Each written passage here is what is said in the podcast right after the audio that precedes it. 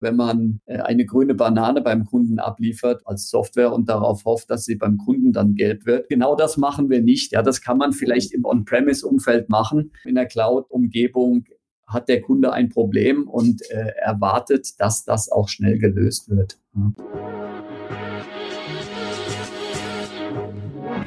Payment and Banking, der Podcast aus der Mitte der Fin, Tech und Payment Branche mit eurem Host André Bajorath.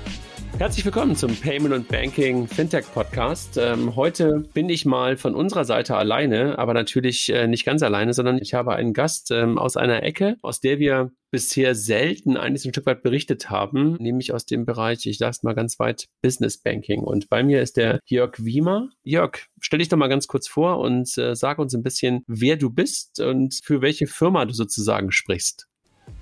Knapp 50 Jahre alt und im Herzen ein Fintech. Wie passt das zusammen? Machen Sie sich selbst ein Bild davon, wie EOS tickt, unter www.tickwie20.de. Vielen Dank für die Einladung. Schön, dass es heute geklappt hat. Mein Name ist Jörg Wiemer. Ich bin geschäftsführender Gesellschafter bei der TIS. Die TIS ist eine Cloud-Zahlungsverkehrsplattform. Wir adressieren mittlere und größere Firmen, wachsen in diesem Geschäftsmodell sehr stark, haben einen Marktanteil von circa 25 Prozent im DAX mittlerweile als Marktführer. Wir gehören zu den Firmen in Europa, die am schnellsten wachsen, gemäß Financial Times Ranking. Und ja, das Problem, was wir heute lösen hier für unsere Kunden mit unserer Cloud-Plattform, das war mein eigenes Problem in meiner äh, Zeit als Treasurer vor, vor der Firmengründung 2010 war ich bei SAP, war dort Leiter Treasury, also im Finanzbereich der SAP habe ich an den Finanzvorstand berichtet und äh, war da gemeinsam mit dem Team zuständig für die Treasury-Themen bei der SAP. Da kommen wir vielleicht nachher nochmal dazu. Mhm. Davor Treasurer und Leiter Finanzen im klassischen deutschen Mittelstand bei Douglas, bei der Douglas Holding und davor mal bei der Deutschen Bank. Haben wir was Gemeinsames. Ja. sag mal, seit wann gibt es euch? Also, vielleicht ganz kurz, also seit wann gibt es euch? Und ähm, du hast gesagt TIS und äh, hat TIS eine Bedeutung oder ist TIS ein Kunstname? Ah, TIS steht für Treasury Intelligence Solutions. Die Gründung äh, war 2010. Der Errol Bozak und ich, wir haben die TIS gegründet. Wir haben uns äh, bei einem Executive MBA Programm kennengelernt. Ich kann keine Software programmieren, äh, weiß aber viel darüber, wie schmerzhaft es ist für unsere Kunden, die wir adressieren, für unsere Firmen, wie sich das anfühlt, wenn man das Problem hat. Und der Errol ist äh, wirklich äh, Top-Cloud-Experte. Und das ist ein komplementäres Profil, das sich ja, ausgezahlt hat. Mittlerweile sind wir sehr stark gewachsen in den letzten zehn Jahren und haben fast 200 Mitarbeiter in Europa und in USA. Würdest du sagen, so ein bisschen so eins der Ur-Fintechs, weil ich meine, 2010 ist elf Jahre her wenn ich mich recht entsinne, ging das gerade so damals los. Wir haben ja gerade zehn Jahre Geburtstag von Payment und Banking gefeiert und das ja. war ja damals, äh, der, der Grund war ja eigentlich auch, weil Fintech so ein bisschen losging. Hast du den Begriff damals benutzt, als du 2010 gepitcht hast? Ja, ich glaube, äh, also 2010 war das Thema Cloud ein äh, sehr wichtiges und zwar insbesondere bei Investoren. Wir sind ja dann 2010 äh, mit einer Cloud-Plattform gestartet. Ja. Das war eine sehr mutige Entscheidung damals, denn äh, Cloud war damals wirklich noch in einer relativ frühen Phase, insbesondere das Thema Cloud und Zahlungsverkehr. Äh, da hat damals ein CEO äh, von einem Wettbewerber zu mir gesagt, also das ist eine dumme Idee, das wird nie fliegen. Ähm, vor zwei Jahren hat genau äh, der äh, CEO zu mir gesagt, naja, das war das größte, da war der größte Fehler, den er gemacht hat, also größte Fehleinschätzung, weil das ist heute einfach Standard. Ja, kein Investor geht, äh, möchte mehr investieren in einen ähm, On-Premise-Anbieter. Kein Kunde möchte heute On-Premise. Also Cloud ist wirklich Standard heute und es ist natürlich schön, wenn man früh anfängt, auf einer grünen Wiese eine saubere Multitenant-Architektur äh, oder Multitenant-Plattform hochzieht. Ähm, das äh, hat Riesenvorteile, das skaliert. Das macht auch den Kunden sehr viel Spaß, weil ich habe es ja schon beschrieben, das Problem hatte ich ja selbst als Treasurer. Ich weiß, wie schwierig es ist, wenn man äh, das Problem lösen will, indem man im eigenen System konfiguriert und programmiert, also on-premise, ja, und versucht, das Rad neu zu erfinden. Und das Schöne in einem Cloud-Umfeld ist, man als von, von, aus Sicht des Kunden, man lagert Komplexität an den Anbieter aus. Ja. Also das ist Zahlungsverkehr als Service, das ist aber auch ähm, Plattform als Service, das ist Format-Mapping als Service und so weiter, ERP-Integration. Ja, das ist ein schönes Geschäftsmodell. Du musst gleich noch mal ein bisschen erzählen, was so die typischen Funktionalitäten sind und welches Problem ihr löst. Aber vielleicht ganz kurz, weil, du, weil wir gerade bei der mhm. Historie waren. Wer hat damals an euch geglaubt? Also du hast das Wort Fintech, hast du gerade gesagt, äh, wahrscheinlich noch nicht benutzt in den Pitch Decks. Wahrscheinlich hast du die Pitch Decks ja noch aus der, aus der Historie 2010. Ja. Wer, hat damals an, wer hat damals an euch geglaubt? Waren das ähm, dein alter Arbeitgeber? War das SAP oder waren das andere? Ja, das war zunächst mal SAP, die Gründung der TIS ist erfolgt in enger Abstimmung mit der SAP, damals mit meinem Chef, dem äh, Dr. Werner Brandt, im Finanzvorstand. Und der hat das Potenzial gesehen und der hat die TIS angeschoben oder die SAP AG damals hat die TIS angeschoben mit einem Darlehen, was wir mittlerweile in eine eigenkapitalähnliche Position gewandelt haben. Das ist eine Exit Participation ohne Stimmrecht. Deshalb werden wir auch bei SAP im Abschluss nicht konsolidiert, sind auch äh, keine SAP. Also sozusagen eine, eine, eine, Art Besserungsschein, ja? ja Exit, Exit Participation. Okay, ja. Äh, das, äh, da wird dann die SAP eben in einem äh, Exit, über den wir im Moment nicht nachdenken, aber dann wird die SAP in einem Exit-Szenario so gestellt, als wenn sie Aktionär wäre. Mhm. Warum ist das äh, wichtig, äh, diese Stimmrechte bei uns zu haben? Ja, weil wir Venture Capital Investoren für uns begeistern konnten. Zurück zu deiner Frage. Der Berthold von Freiberg von Target Partners aus München, äh, der hat an uns geglaubt. Der hat uns sozusagen entdeckt zu einem Zeitpunkt, da gab es einen umfangreichen Businessplan ambitionierte Pläne, gute Ideen, ein kleines Team. Und äh, da ist der Berthold eingestiegen. Äh, der ist äh, heute natürlich immer noch dabei. Das ist der erste Investor, dem haben wir an der Stelle natürlich viel zu verdanken. Und danach kamen weitere Venture Capital Investoren auf den Cap Table Subito, 83 North und dann im letzten Jahr sehr erfolgreiche Runde mit unserem äh, US-Investor Aquiline. Und äh, das ist eine sehr äh, erfolgreiche Kombination von Venture, von sehr, sehr guten Venture Capital Investoren, die uns beim Wachstum, beim starken Wachstum der Firma unterstützen. Nicht nur mit Geld, sondern auch mit Expertise, ja, Netzwerk weiter. Du hast gerade schon angedeutet, was ihr alles tut, also dass ihr in der Cloud das Ganze macht, dass ihr Zahlungsverkehr macht, dass ihr mhm. ähm, Formatmapping macht. Wenn du jemandem erklären musst, was eine Treasury Management Software oder was eine ähm, Solution ist, die ihr anbietet, was sagst du dem in drei Sätzen? Äh, kurzes Kundenbeispiel. Große, unsere großen Kunden Fresenius, Lanxess, Osram, Kia Gen, ähm, Deutsche Bahn, äh, andere große äh, oder große DAX-Konzerne, äh, die müssen ihre Lieferanten bezahlen, ihre Mitarbeiter bezahlen, die müssen äh, Geldanlagen tätigen bei ihren Banken, also Zahlungsverkehr findet da statt. Diese Zahlungsaufträge werden in verschiedenen Vorsystemen, zum Beispiel einem SAP ERP-System generiert.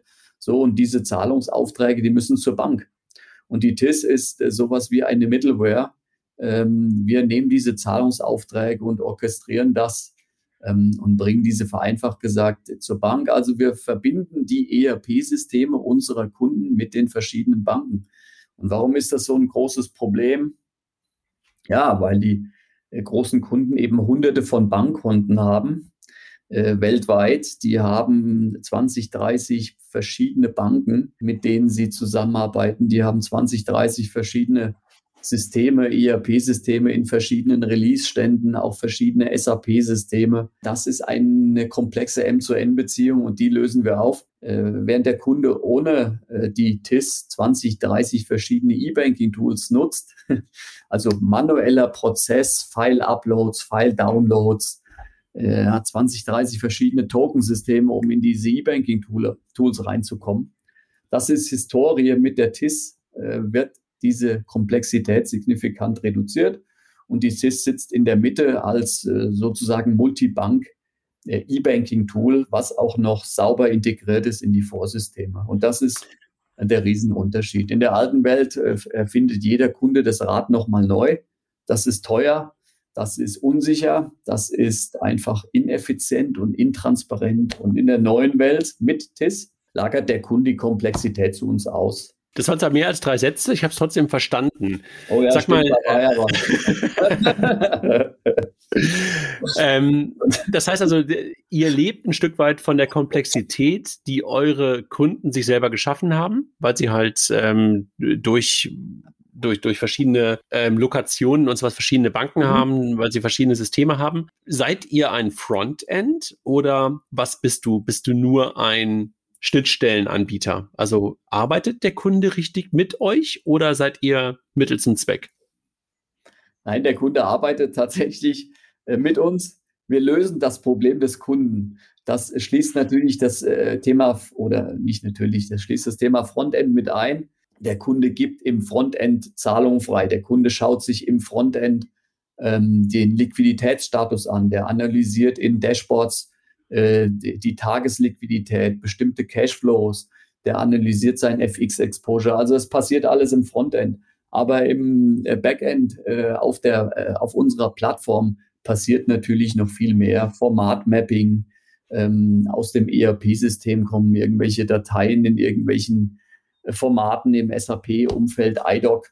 Äh, das muss gemappt werden in eine Sprache, die zum Beispiel die Deutsche Bank in Europa, SEPA, äh, versteht. Ähm, und äh, dann muss das auch vom Prozess her sauber integriert werden. Und das übernehmen wir. Also wir kontrollieren diese ganze Wertschöpfungskette. Der Kunde hat ein Problem und wir lösen es für den Kunden sehr, sehr zuverlässig und äh, schnell. Und ähm, deshalb wachsen wir auch so erfolgreich. Sag mal, seid ihr beliebt oder mögen euch die ERP-Player beziehungsweise die Banken gar nicht so gerne, weil ihr in der Mitte steht? Das Wichtigste ist, dass wir bei unseren Kunden einen guten Ruf haben und äh, das ist der Fall.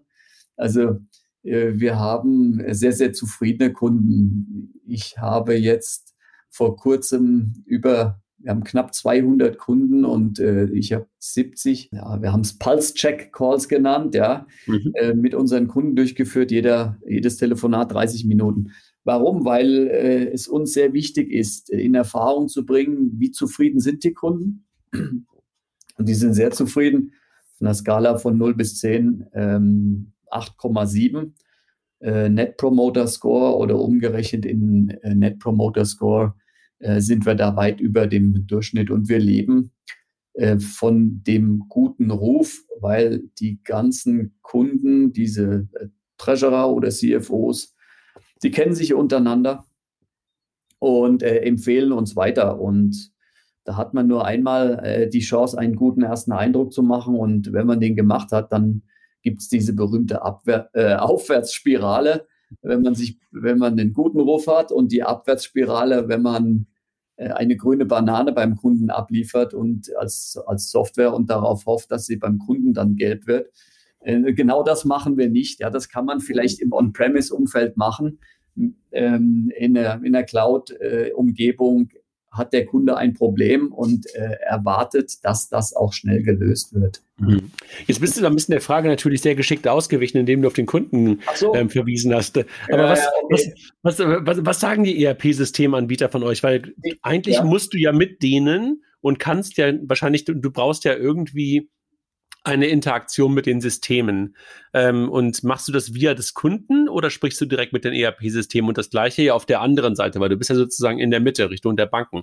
Ja. Du brauchst die ja irgendwo auch. Wir fangen mit den, vielleicht mit den Banken an. Ähm, da könnte man ja vermuten, dass die Banken damit ein Problem haben. das haben sie genau nicht. Äh, beispielsweise Deutsche Bank, aktuelle Partnerschaft, da entwickeln wir ja mit der Bank, mit der Deutschen Bank zusammen in dieser Partnerschaft multibankfähige Produkte.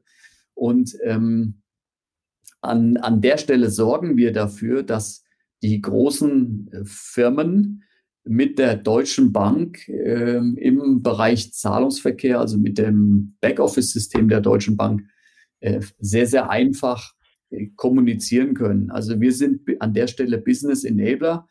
Ähm, deshalb haben wir auch die TIS gegründet. Das ist tatsächlich eine Win-Win-Win-Situation.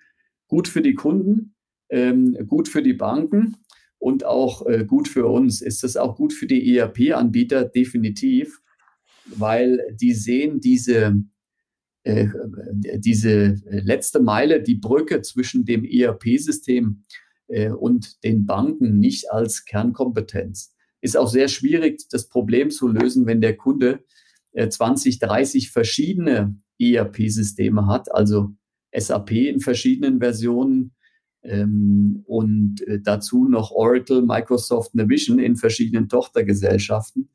Also ein, äh, eine ganz komplexe, diverse Landschaft. Und äh, da ist es offensichtlich, dass ein ERP-System-Anbieter dieses Problem so einfach nicht lösen kann. Da macht es wirklich Sinn, äh, einen Spezialisten in die Mitte zu setzen, der sich auf das Thema konzentriert.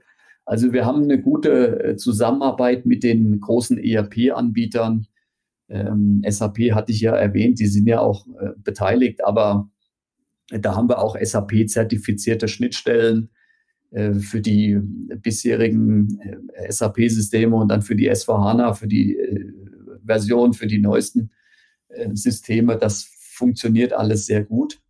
Und das schätzen unsere Kunden auch und die erwarten das auch, dass wir sauber integrieren. Ja. Ich habe ja so ein bisschen auch eine Erfahrung ähm, mit dem ganzen Thema Konnektivität und ähm, ich höre das bei dir so raus. Du hast das Wort zwar noch nicht benutzt, aber Konnektivität ist bei euch ja key. Ne? Also Konnektivität sowohl in die ERP-Systeme als auch in die mhm. Banksysteme ähm, hinein. Wenn ich mir das so vorstelle, diese Komplexität, ähm, die du ja ansatzweise schon beschrieben hast, weil es halt verschiedene, also in großen Konzernen ähm, verschiedene Niederlassungen gibt, verschiedene Banken gibt.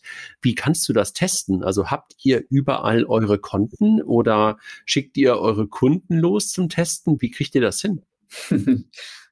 Das, das Schöne an der Cloud-Plattform ist ja, ähm, wenn die äh, technische Anbindung zwischen der Cloud-Plattform und einem äh, zum Beispiel SAP-System steht, in, in, in, unserem Szenario nennt sich das SAP-zertifizierter Plugin. Ja?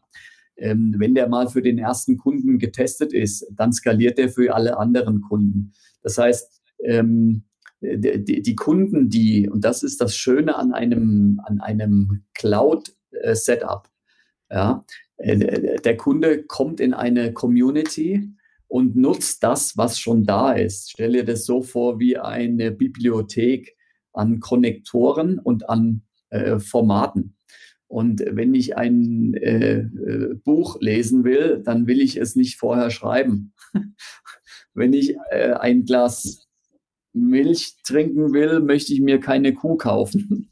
Und ähm, so, das ist der Ansatz und äh, das funktioniert sehr gut und skaliert. Und auf der Bankenseite genauso. Da haben wir eben zur Deutschen Bank äh, EBIX und äh, Host-to-Host-Anbindung. Äh, da gibt es einen auf der Deutschen Bank, äh, die uns sehr gut kennt mittlerweile, weil wir viele Kunden gemeinsam haben, eine Template-Implementierung.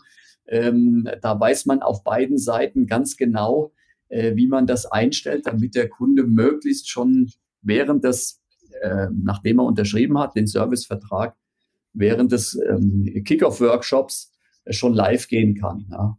Das ist und, das und, und, wenn du und wenn du mal neuen wenn du neue Kunden hast, also äh, ihr habt das ja gerade äh, gesagt, ihr habt irgendwie relativ viele DAX-Unternehmer, wenn ihr halt neue mhm. Kunden bekommt, ähm, und die haben eine Bank, die du bisher nicht hast, dann geht ihr nochmal ähm, zu der jeweiligen Bank gemeinsam mit dem Kunden und schafft die neue Konnektivität oder, oder wie kann ich mir das vorstellen? So ist das. Also wir sind ja mittlerweile äh, verbunden auch über Swift. Gibt ja nicht mhm. nur EBIX äh, und äh, Host-to-Host. -Host, äh, Direktanbindung, aber auch Swift. Wir sind auch Swift Service Büro und bieten da im Prinzip den ganzen Blumenstrauß an Konnektoren Aber wenn es mal eine Bank gibt, die jetzt eine bestimmte Anforderung hat bezüglich Konnektivität, dann machen wir das genauso wie du und wir die noch, die noch nicht in der Bibliothek drin ist, dann bauen wir diesen Konnektor mhm. und zwar ohne Zusatzkosten für diesen Kunden. Äh, das ist für uns ein Investment und zwar ein gutes, weil äh, mit diesem zusätzlichen Konnektor ähm, steigt die Attraktivität der Plattform für die Bestandskunden und für alle äh, neuen Kunden. Ja, das ist ja sehr schön, dass in der Multitenant-Architektur jeder Kunde immer die aktuellste Version der Software nutzt. Was dazu führt, wenn wir in Sprints arbeiten, was wir tun, alle vier Wochen kommen neue Funktionen, neue Konnektoren, neue Formate. Und das können dann alle Kunden in dieser Kunden-Community nutzen. Du hast von der Größe eurer Kunden vorhin gesprochen. Bis wohin geht ihr runter? Oder anders gefragt, was sind die typischen Merkmale eurer Kunden, ähm, die er hat, damit er sozusagen zu euch kommt? Ist es einfach nur schiere Größe oder ist es die Komplexität seiner Systeme, die ihn sozusagen zu euch führt? Also wo, wo ist sozusagen der Sweet Spot für, für ja, euch? Sweet Spot äh, ist äh, jetzt erstmal im äh, Direktvertrieb äh, im Field Sales äh, darüber über äh, Customer Acquisition Costs ähm, definiert. Ja. Also wir brauchen im Direktvertrieb eine gewisse Kundengröße, damit äh, sich das rechnet. Und da in diesem äh, Modell hat der Kunde ähm, ein Netzwerk von Tochtergesellschaften, also der ist international aktiv, der hat äh, viele Lieferanten. Ähm, je mehr Tochtergesellschaften, je mehr Lieferanten, desto komplexer ist der Setup. Je mehr legale Einheiten, desto mehr Bankkonten gibt es, desto mehr Banken äh, sind da anzubinden. Der ideale Kunde hat natürlich auch eine komplexe ERP-Landschaft. Ähm, warum ist das so? Ja, vielleicht ist er äh, organisch gewachsen, aber auch äh, über Akquisitionen äh, und hat dann noch keine saubere äh, Post-Merger-Integration seiner Systemlandschaft durchgeführt. Also an der Stelle gilt es, äh, ja, je komplexer der Setup, äh, desto höher ist der Mehrwert, den wir generieren. Der liegt nämlich darin, dass wir die Komplexität auf der Kundenseite äh, reduzieren. So, und dann gibt's äh, Partnermodelle, da können wir ganz weit runtergehen. Äh, die, ähm, also ganz weit runtergehen können wir auch in mittlere und kleine Kunden rein sofern wir die nicht direkt adressieren über unseren Vertrieb, sondern das äh, dann über Partner erfolgt. Da können wir die Skalierbarkeit der Cloud-Plattform auch voll ausspielen und da sind dann auch kleinere Servicegebühren denkbar.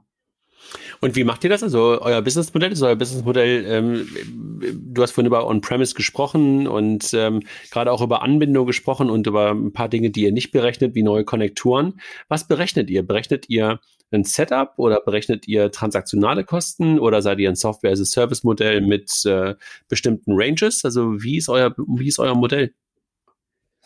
Der Kunde zahlt bei uns eine Servicegebühr pro Jahr und diese Servicegebühr, das ist ganz transparent, äh, diese Servicegebühr ist äh, direkt verbunden zu dem Mehrwert, den wir für den Kunden liefern.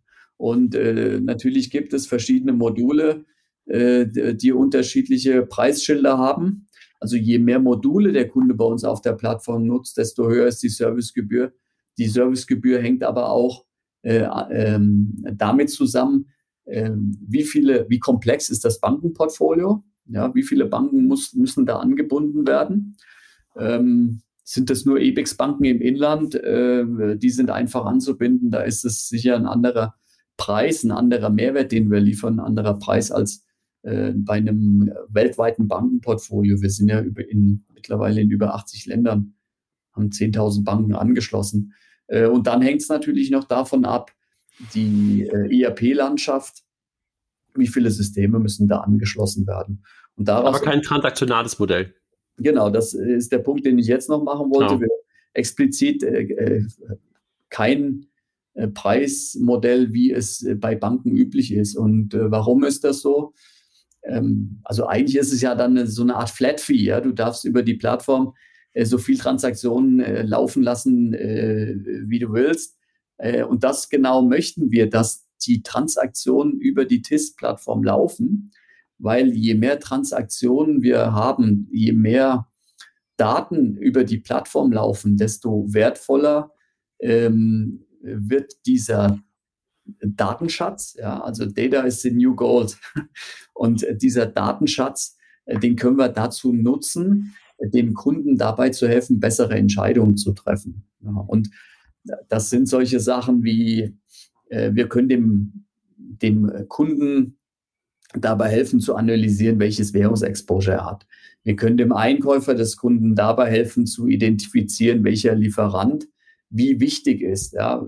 Warum findet man solche Sachen nicht im ERP-System? Ja, weil der Kunde vielleicht 10 oder 20 verschiedene ERP-Systeme hat und da dieser Consolidation Layer fehlt. Und das sind wir.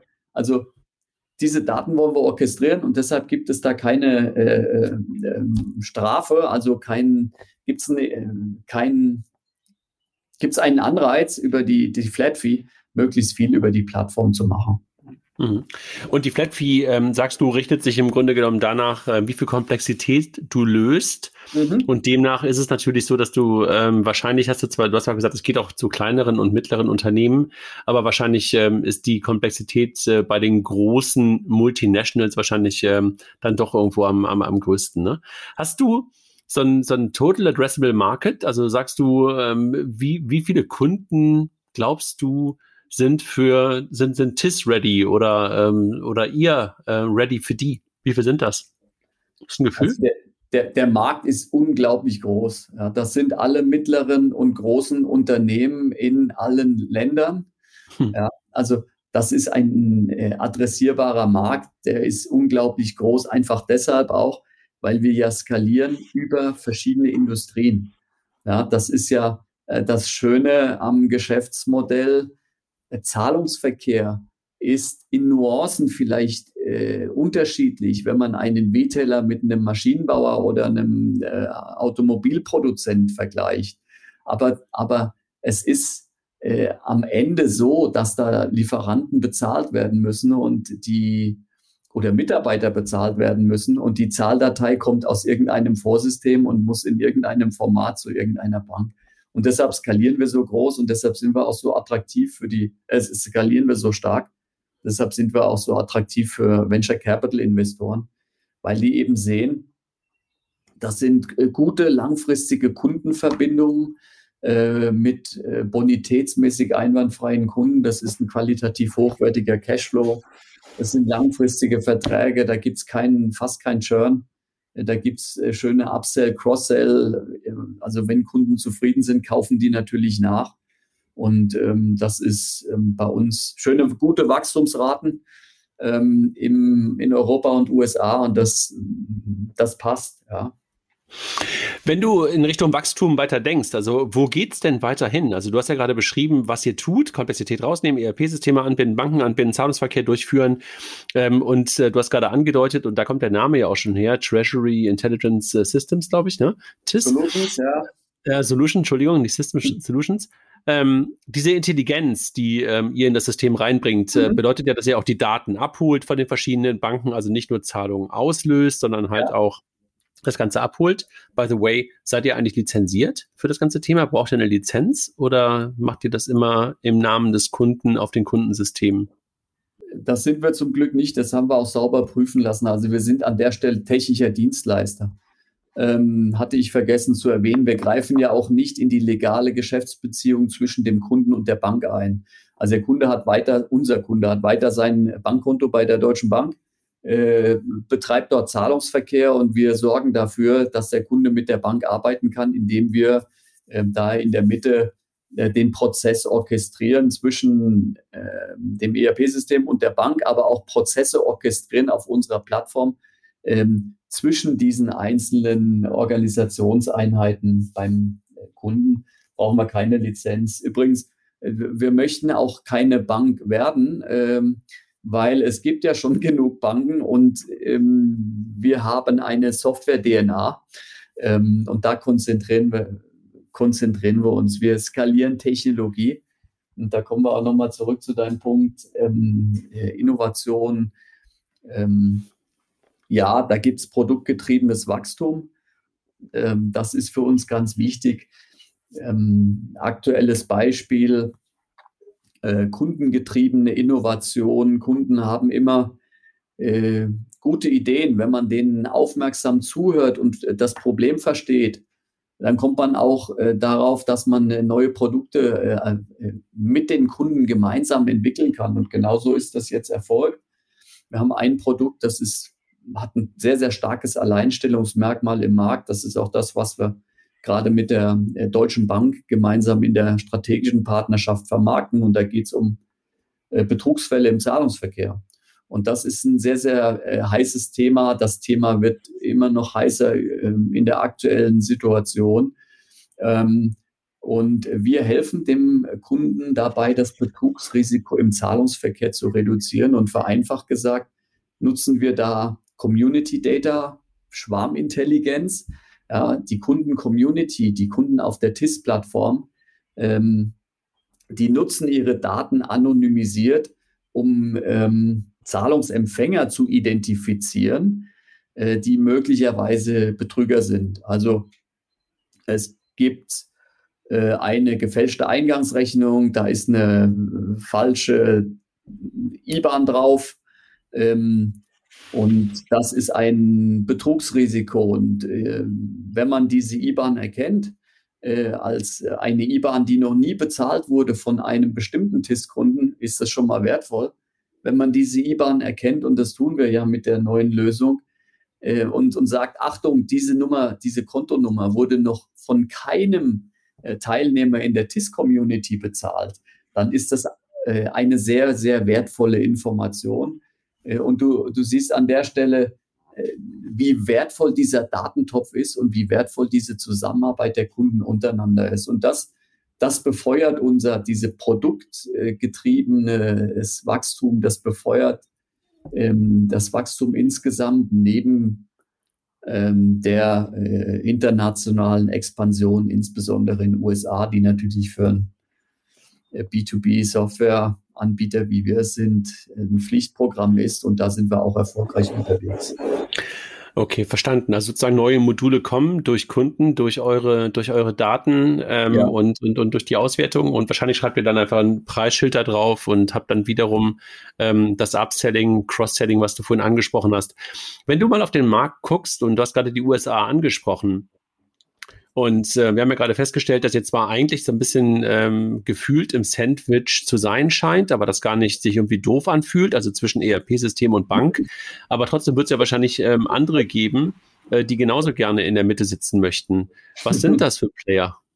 Ja, also Sandwich, ich würde es nicht als Sandwich bezeichnen. Sandwich heißt, da ist oben einer und unten einer äh, oder und nein, weil äh, es gibt ja, wie gesagt, 20, 30 verschiedene ERP-Systeme und 20, 30 verschiedene Banken. Also das ist tatsächlich ein komplexes Geflecht, äh, das wir dann auflösen. Ähm, Uber sitzt ja auch nicht irgendwie im Sandwich. Ja? Uber orchestriert den Prozess. Ich möchte kein Taxifahrer sein. Ich möchte kein Taxi-Eigentümer sein. Ich möchte aber den Prozess mit meiner Software orchestrieren. Das gleich, was, etwas ähnliches passiert hier mit der TIS. Ja, sowas wie Uber für Cashflows. Mit unserer Plattform orchestrieren wir diese Cashflows auf der Kundenseite. Und das fühlt sich nicht wie ein, wie ein äh, in keinster Weise wie, wie ein Sandwich an. Ja. Okay, aber trotzdem, ähm, trotzdem wird es ja jemanden geben, der halt auch gerne orchestrieren möchte. Lass mich das, lass ja, mich deinen Begriff benutzen. Das, äh, das, ist doch auch gut, wenn es, also der Markt ist ja riesig, das äh, hatten wir ja schon besprochen. Ähm, da gibt es auch Platz für Wettbewerb und das Schöne, äh, oder anders, wenn es keinen Wettbewerb gäbe, dann äh, gäbe es vielleicht den Markt auch gar nicht. Aber wir lösen hier wirklich in ein dringendes Problem für unsere Kunden. Und ja, da kommen dann auch Wettbewerber. Ja, zum Beispiel äh, Treasury Management Anbieter. Jetzt ist natürlich im Bereich Treasury Management äh, ist es so, ähm, Treasury ist sowas wie Zehnkampf. Ja, ähm, da kann man schnell mal in der Komplexität verloren gehen. Ähm, das passiert uns nicht, weil wir machen nur Sprints, nämlich nur Zahlungsverkehr. Äh, und, und damit skalieren wir, also haben dann auch einen Wettbewerbsvorteil, nicht nur auf der Technolog technologischen Seite, sondern auch auf der äh, strategischen Seite. mit dem, äh, der Fokus auf Zahlungsverkehr hilft uns eben dann äh, schneller zu wachsen. Und was man noch sieht, natürlich gibt's ähm, viel Bewegung im, im Bereich äh, Payments. Ähm, wenn man sich da auch viel äh, Venture Capital und Private Equity, was da reinfließt, wenn man sich das aber mal ganz genau anschaut, ein, Großteil äh, der Gelder ähm, sind äh, investiert äh, auf der, wir nennen das auf der Seite Inbound. Ja, es sind so zwei Seiten einer Medaille, Inbound Payments und Outbound Payments. Inbound ist sowas wie Point of Sale, Kreditkarten. Da helfe ich als Softwareanbieter meinem Kunden dabei, das Geld reinzuholen. Inbound. Das ist genau mhm. nicht, das ist ein sehr effizienter Markt mittlerweile. Viele Player, ähm, viele Konsolidierer, auch Fintechs hier im Inland. Nein, wir sind outbound. Und das ist eine ganz andere Disziplin und da ist noch relativ wenig passiert. Äh, und da sind wir eben früh dabei. Aber natürlich gibt es da auch Wettbewerb. Und wenn du jetzt so Richtung USA guckst, ähm, ist euer Weg in die USA über eure bestehenden Kunden ähm, also über eure möglicherweise deutschen DAX-Kunden, die auch ähm, äh, Niederlassungen in den USA haben, darüber in den Markt reinzukommen oder geht ihr wirklich auf die Jagd ähm, nach äh, amerikanischen Anbietern, nach beides. amerikanischen Kunden? Ja, ja, beides. Das erste ist sehr, sehr, sehr früh passiert. Also unsere großen äh, Kunden, Fujitsu war einer der ersten, aber auch äh, andere frühe Kunden. Das ist klar, da muss man sehr schnell äh, international ähm, internationalen Zahlungsverkehr unterstützen und muss in diese lokalen Clearing-Systeme ins ACH rein. Also wir waren von der Produktsicht sehr schnell äh, und sehr früh schon international und sind da gemeinsam mit äh, unseren Kunden in diesen jetzt mittlerweile über 80 Ländern äh, präsent. Das Thema äh, Expansion, Aufbau einer äh, äh, Direktvertriebsmannschaft einer Field Sales Engine äh, in den USA, das ist nochmal eine ganz andere Veranstaltung. Das haben wir vor drei Jahren begonnen und das ist ein Kraftakt. Ja. Da hat man nämlich in einem neuen Markt wieder dieses klassische Henne-Ei-Problem. Keiner, kein US-Kunde will der erste US-Kunde sein. Ähm, da warten die Kunden, bis ein anderer Kunde erstmal erfolgreich auf der Bühne steht und dann als äh, Evangelist unterwegs ist. Ähm, äh, okay, das äh, haben wir mittlerweile jetzt erfolgreich hinter uns gebracht. Wir wachsen da jetzt sogar in den USA mittlerweile viel stärker als im Inland. Äh, der Markt ist ja auch zehnmal größer als der deutsche Markt. Und ähm, aber das ist natürlich äh, klassische Expansion über den Aufbau eines neuen Teams. Habe da mit den Kollegen sehr viel Zeit in den USA verbracht. Aber auch das zahlt sich aus und mittlerweile haben wir ein starkes Team auch unter einem ähm, sehr, sehr erfahrenen äh, US-CEO. Ähm, das ist eine Erfolgsgeschichte.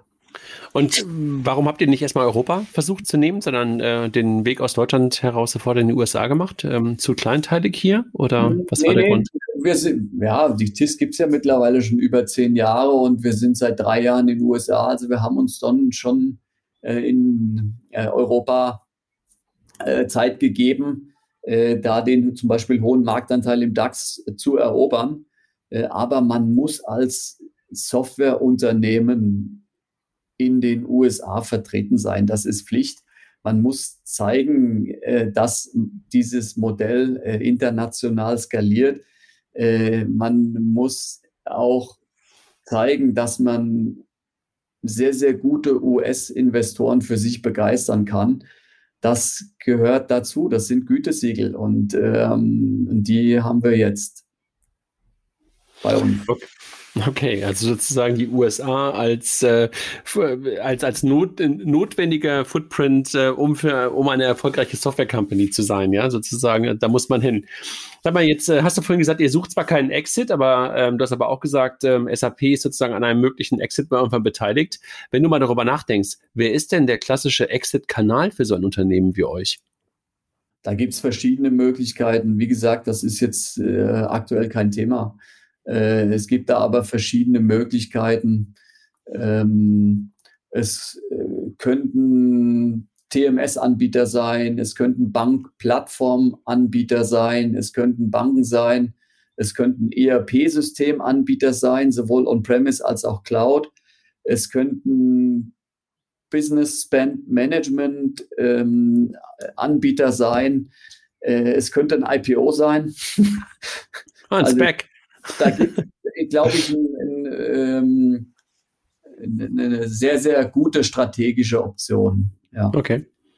Ja, spannend. Also ich meine, möglicherweise ähm, kennen euch ganz, ganz viele Leute in der, in der Nische, aber ähm, dass es jetzt so seit, seit ähm, elf Jahren ein super erfolgreiches Unternehmen in Deutschland gibt, ein Fintech in Deutschland gibt, äh, die bei den äh, großen DAX-Konzernen drin sind, äh, die in den USA erfolgreich drin sind, äh, die ja ganz viel erfolgreiches Venture Capital eingesammelt haben. Äh, möglicherweise hat das dann doch nicht jeder wahrgenommen, oder?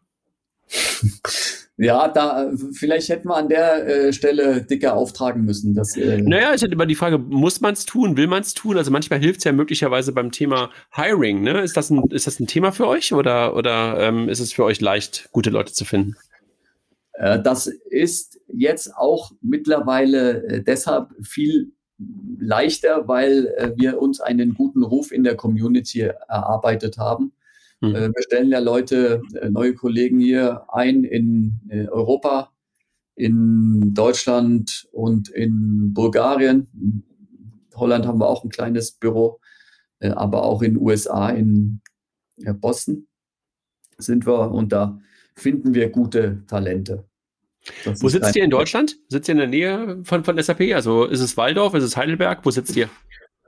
Ja, also es gibt ein äh, Büro äh, unverändert in Waldorf, das ist äh, in, in, unmittelbarer Nähe zur SAP. Das liegt einfach deshalb, äh, liegt einfach daran, der Errol Bozak und ich, wir waren frühere SAP-Mitarbeiter und deshalb haben wir hier in Waldorf gegründet und äh, haben mittlerweile aber auch ein großes Büro in Berlin und äh, so in Krefeld, ähm, weiteres Büro und dann sehr wichtig für uns, unser Entwicklungsteam in Sofia in Bulgarien. Mhm.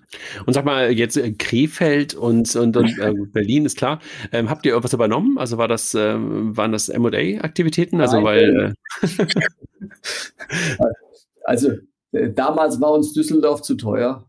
Okay. Und, ähm, und, wir, und wir haben das Punkt eins äh, und ähm, uns gelingt es, äh, in Krefeld gute Leute für uns zu begeistern. Warum? Weil das natürlich verkehrsgünstig gelegen ist. Die fahren nicht nach Düsseldorf rein morgens, sondern fahren ja. nach Krefeld raus. Ähm, und auch das macht sehr viel Sinn. Ja. Aber, aber was du Jörg, so, so, so einem ähm, Kölner musst du nicht sagen, dass man nicht nach Düsseldorf will. Also alles gut, also verstehe ich gut. Ja, zumindest, Du kannst ja mit der Bahn reinfahren, ist schon klar, aber äh, zumindest morgens mit dem Auto möchtest du dir das nicht antun. Nee, beim besten Willen nicht. Man will also, generell nicht in Düsseldorf sein, also alles gut. Ja, aber es ist, ist eine äh, tolle Gegend und auch dort finden wir gute Leute mit Schwerpunkt Sales und Marketing übrigens. Okay. Entwicklung haben wir nur in Berlin, Waldorf und Sofia.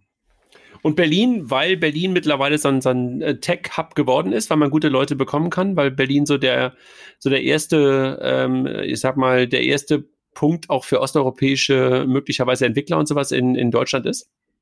Ja, auch das. Äh, aber das ist natürlich ein äh, sehr, sehr guter Standort, gerade für unsere jüngeren Kollegen. Da gab es mhm. einige, die ähm, die wir dafür begeistern konnten, von Waldorf nach Berlin umzuziehen. Und ähm, das ist ein, äh, einfach das Gravitationszentrum. Da findet man im Tech-Umfeld sehr, sehr gute Leute. Hm. Ja, absolut. Also das äh, kann ich gut nachvollziehen. Ja, wenn du, wenn du noch was hast, was du, was du der Community mitteilen willst, also haben wir was vergessen. Also wir haben, glaube ich, ganz gut beschrieben äh, eure Historie, was ihr macht. Also auch sozusagen, dass ihr zwar irgendwo in der Mitte sitzt, aber euch nicht äh, wie im Sandwich fühlt, sondern ähm, orchestriert, haben darüber gesprochen, ähm, welche Standorte ihr habt, ähm, wie ihr sozusagen Geld verdient, äh, dass ihr sehr innovativ, äh, innovationsgetrieben seid. Ähm, Partnerschaften hast du angedeutet, dass ihr halt auch so Sales-Partnerschaften für indirekten Vertrieb macht. Äh, wahrscheinlich habt ihr eine ganze Menge Partnerschaften halt mit ERP-Systemen und halt auch mit Banken, haben wir auch schon drüber gesprochen.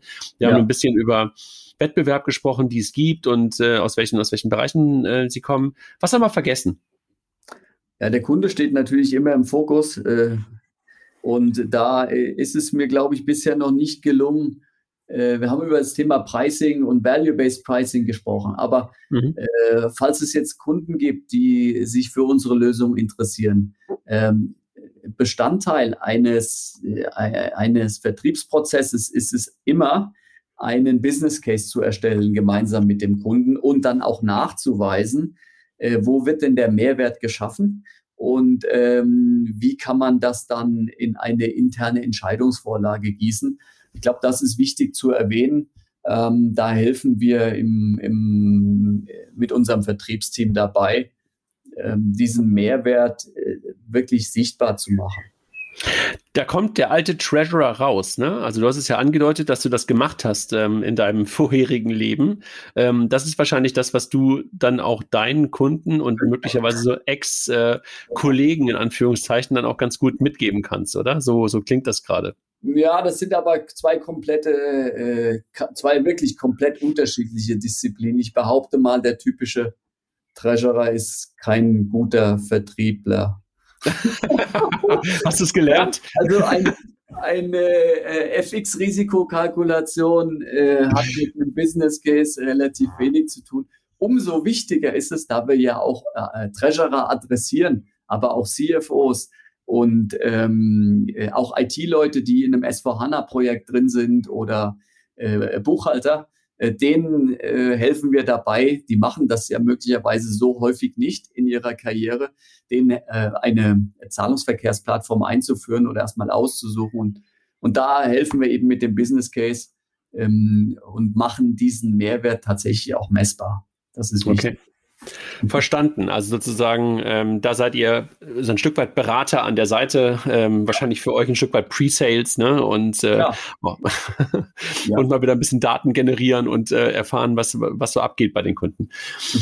Äh, Jörg, ich danke dir. Also war für mich eine ähm, spannende Lernkurve, weil ich euch ähm, natürlich schon irgendwie, wir, wir haben uns ja auch vor ein paar Jahren schon, schon kennengelernt, also über das Thema Konnektivität und sowas, äh, natürlich irgendwie kenne, verfolge ähm, aber halt auch nicht im Detail so tief bei euch drin steckte und äh, deshalb möglicherweise die eine oder andere Frage dann auch einfach auch aus Eigeninteresse gestellt habe. Ich hoffe, unsere Hörerinnen und Hörer ähm, haben das auch genauso empfunden, dass wir da einen ganz guten Überblick mal geben konnten über ein Thema, wie gesagt, was wir bei Payment Banking ansonsten relativ selten besprochen haben. Ähm, dank dir sehr für die gute Dreiviertelstunde. Du hast mich am Anfang gefragt, wie lange wir denn sprechen wollen und äh, ich hatte dir gesagt, ja, länger als 30 Minuten auf jeden Fall und wahrscheinlich unter einer Stunde und äh, wir sind ziemlich genau in der Mitte gelandet. Punktlandung. Nochmal vielen Dank für äh, deine Einladung.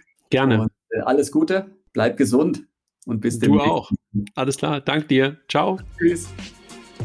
Banking Circle, ein Anbieter von Finanzinfrastruktur, unterstützt den Podcast von Payment and Banking. Als volllizenzierte Bank bietet Banking Circle Zahlungsdienstleistern und Banken einen direkten Zugang zu lokalen Zahlungssystemen in vielen Ländern. Umgehen Sie alte IT-Strukturen, um globale Zahlungen schneller und kostengünstiger für Ihre Kunden bereitzustellen und Ihr Geschäft auszubauen.